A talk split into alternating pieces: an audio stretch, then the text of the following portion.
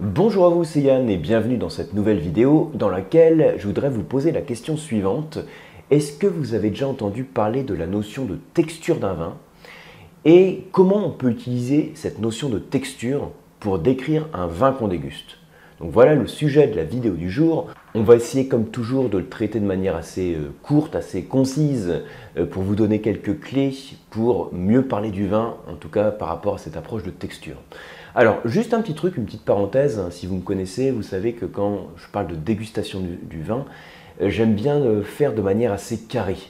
C'est-à-dire que pour le vin rouge, je parle régulièrement de la notion du profil gustatif. Hein, vous connaissez, on prend les trois axes, un tanin, acide, onctueux et on part du principe que tous les vins du monde, on peut le décrire, hein, finalement, on peut les décrire suivant ces, trois axes, qui sont vraiment très précis. Tanin, donc la sensation tannique en bouche, l'acidité, donc on peut même mesurer précisément le niveau d'acidité du vin, et l'onctuosité, je pourrais dire aussi le niveau d'alcool, voire le niveau de sucre résiduel.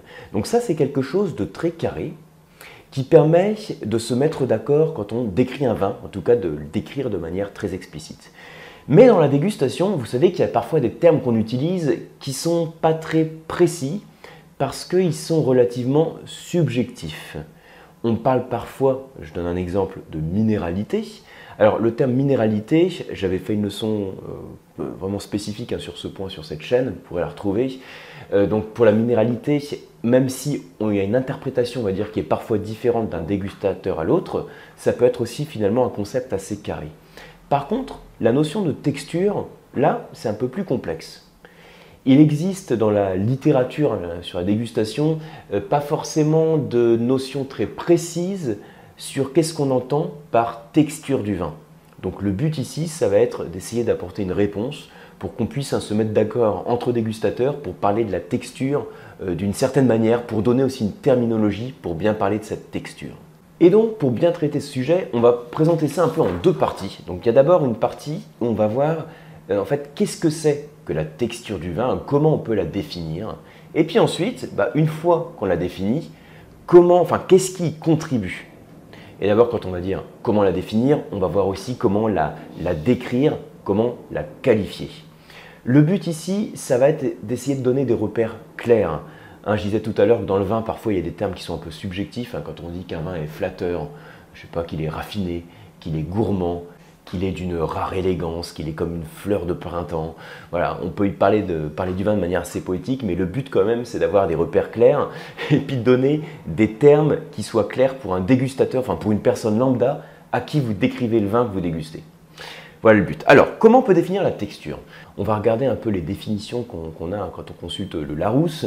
Alors, il y a plusieurs définitions possibles, mais celle qui nous intéresse, en tout cas quand on, quand on s'intéresse au vin, ça va être plus quelque chose qui va être lié à un matériau, à une étoffe, à un textile, et ça va être lié à une sensation tactile. Et pour faire simple, on pourra dire au toucher, on va avoir quelque chose qui va être plutôt lisse, ou quelque chose qui va avoir des aspérités, qui va être plus râpeux, plus rugueux. Il n'y a pas tellement longtemps, on avait à la maison des livres de texture hein, pour, mon plus jeune fils. Et l'idée, c'est vous avez donc différents tissus et au toucher, vous avez des sensations différentes. Et c'est de cette définition de la texture que je veux parler ici pour faire l'analogie avec le vin. Et en fait, on peut opposer deux choses en termes de texture. On a quelque chose qui va plutôt être lisse, et quelque chose qui, au contraire, donc lisse, ça veut dire qu'il n'y a aucune aspérité, et au contraire quelque chose qui a des aspérités, et donc au toucher, ça va être plus râpeux. Donc je le représente de cette manière-là. Vous avez, alors ici c'est ce qui est lisse, et là les aspérités sont plus grandes. Et on va opposer deux notions. Il y a quelque chose qui est plutôt soyeux, hein, donc on est vraiment sur la sensation tactile. Je pourrais dire quelque chose qui est doux aussi pour parler de la sensation tactile. Même si pour le vin, je vais éviter d'utiliser le terme doux, parce que quand on dit un vin doux, on fait référence à un vin qui a du sucre résiduel. Donc c'est simplement là pour vous montrer la sensation qu'on peut avoir. Donc doux, soyeux, lisse. Et quand on a quelque chose qui a plus d'aspérité, d'aspérité, pardon, ça devient râpeux, ça devient rugueux, et c'est presque âpre quand on arrive sur la sensation gustative également. Et en fait, pour faire simple, en termes de texture, on va opposer ces deux notions.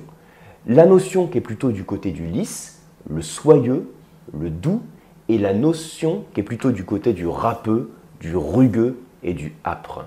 Et donc, on peut utiliser, quand on parle de texture d'un vin, l'opposition entre ces deux concepts. Hein.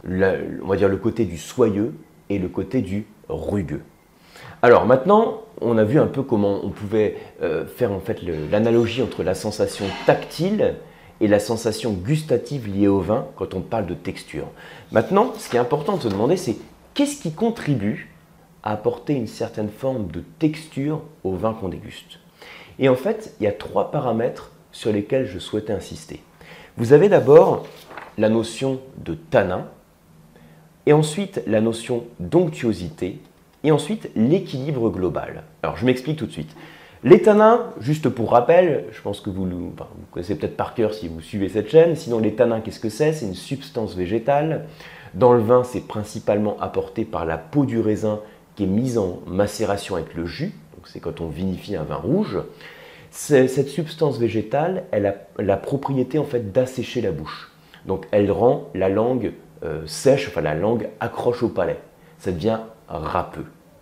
Donc les tanins, de manière générale, contribuent à créer une structure qui va plutôt aller du côté des aspérités, du râpeux, du rugueux, voire de l'âpre. Mais, petite précision quand même, il arrive que vous ayez des tanins, donc qui soient issus d'un raisin avec une belle maturité, et un vin qui a une certaine évolution. Et du coup, même si les tanins assèchent un peu votre bouche, vous ne percevez pas d'âpreté dans ces tanins. Ils ont même un certain soyeux. Alors voyez un peu la différence. Hein. Je parle de tanins qui, par définition, assèchent la bouche. Donc on part du côté du râpeux, comme on disait ici. Mais on peut aussi avoir des tanins. Alors on ne sera jamais complètement du côté du lisse, puisque quand on parle de tanins, on fait référence à une sensation de sécheresse en bouche, la langue accroche au palais. Mais on peut avoir un certain soyeux dans les tanins. Donc, ce qu'on peut dire, c'est que qu'est-ce qui contribue à jouer en fait sur la, texture d'un vin qu'on déguste? Il y a déjà les tanins. Les tanins, de manière générale, vont du côté du râpeux, du rugueux en termes de texture, mais on peut avoir une certaine maturité ou une évolution dans le vin qui font qu'on va créer par ces tanins un côté soyeux. Alors maintenant, je voudrais parler du deuxième terme que j'ai mis, c'est l'onctuosité. Qu'est-ce que c'est que l'onctuosité? Pour faire simple, c'est tout ce qui provient du sucre du raisin. Donc ça peut être du sucre résiduel qui n'a pas fermenté. Hein, quand il y a un peu de sucre résiduel dans le vin, ça apporte de l'onctuosité. Mais j'ai dit c'est tout ce qui provient du sucre, donc ça peut être un sucre qui a fermenté et qui a donné de l'alcool et du glycérol par exemple. Donc l'onctuosité, le sucre y contribue, l'alcool également, le glycérol également. C'est tout ce qui crée une sensation de rondeur et de gras en bouche. Et du coup, à ce stade de la vidéo, on se dit, bon ben voilà, tanin onctuosité, ce sont des choses qui jouent sur la texture du vin. Les tanins jouent plutôt sur ce côté, alors que l'onctuosité joue plutôt sur le soyeux. Mais est-ce que ça veut dire qu'un vin, par exemple, qui n'a pas de tanin, un vin blanc par exemple, un vin qui n'a pas de tanin et qui n'a pas forcément une grande onctuosité, un qui a plutôt une belle fraîcheur, une belle acidité, eh bien dans ce cas-là, Comment on peut décrire la texture de ce vin qu'on déguste? Parce que vous savez, en pratique, c'est très souvent qu'on va réduire la texture d'un vin à ses tanins, ou bien on va réduire la texture d'un vin à son onctuosité. Et pourquoi pas? Parce que finalement, ce sont ces deux pôles qui contribuent, qui jouent le plus sur la texture, la sensation tactile qui est apportée par un vin. Mais ça ne veut pas dire pour autant que vous n'allez pas déguster un vin blanc et que vous allez percevoir, par exemple, un certain soyeux. Alors, à quoi c'est dû s'il n'y a pas de tanin et pas forcément de sucre résiduel ou un niveau d'alcool qui est important? Eh bien, c'est dû à ce que j'appelle l'équilibre global. Et quand je parle d'équilibre global, je fais référence à la fois au gustatif, mais aussi aux arômes qui sont perçus en rétroalfaction. Je vais vous donner un exemple. Imaginez, je vous sers un vin rouge peu tannique, vraiment sur le fruit, sur la fraîcheur, un jeune gamet du Beaujolais par exemple, eh bien il a beau ne pas avoir une structure tannique très marquée, ne pas avoir un grand niveau d'alcool, hein, donc une certaine, ne pas avoir forcément d'onctuosité, pourtant le vin va vous sembler plutôt soyeux. Et là c'est volontairement que j'utilise le terme soyeux plutôt que lisse, parce que lisse, ça peut être un peu connoté négativement quand on parle de vin. Donc je veux dire, il y a un certain soyeux, parce que vous avez le fruit en rétroolfaction qui contribuent à sa texture. Maintenant, si je vous sers un vin blanc, euh, assez corsé, riche en arômes, mais pas forcément riche en alcool, on pourra là aussi parler d'une certaine douceur, d'une texture soyeuse sur ce vin blanc, parce que sa concentration aromatique contribue à créer ce soyeux. Mais je précise qu'il y a aussi certains cas, certains vins, donc typiquement un vin blanc, on va dire, avec beaucoup de fraîcheur, d'acidité, pour lequel vous n'allez pas forcément parler de texture, parce que vous n'aurez pas forcément une sensation tactile qui sera euh, plutôt du côté de la texture soyeuse ou de la texture plutôt râpeuse. Voyez Donc, c'est-à-dire que la texture du vin, on n'en parle pas systématiquement pour tous les vins. À la différence de l'axe tanin acide onctueux ou acide onctueux pour le vin blanc, où on peut en parler à chaque fois, puisque c'est là-dessus que se construit l'équilibre des vins, la notion de texture, on ne va pas en parler systématiquement dans la dégustation. On va en parler quand on a quelque chose à dire dessus. Et ce quelque chose à dire dessus, c'est quand on aura un des deux pôles qui sera marqué, donc pour résumer, hein, soit le pôle euh, doux, soyeux, lisse, soit plutôt le pôle euh, râpeux, rugueux, euh, âpre. Et donc, ayez en tête que si on penche d'un côté ou de l'autre, c'est dû principalement à ces trois facteurs que sont les tanins, l'onctuosité et ensuite l'équilibre global.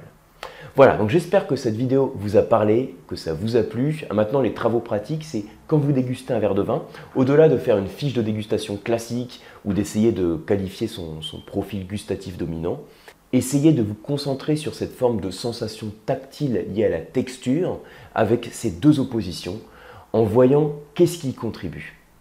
Merci pour votre attention. Comme toujours, si vous avez aimé la vidéo, merci de la liker, merci de la partager et de vous abonner à la chaîne. Et pour ma part, je vous retrouve sur les formations et les diplômes sur le site lecoam.eu et sur les masterclass de la dégustation. Merci et à bientôt.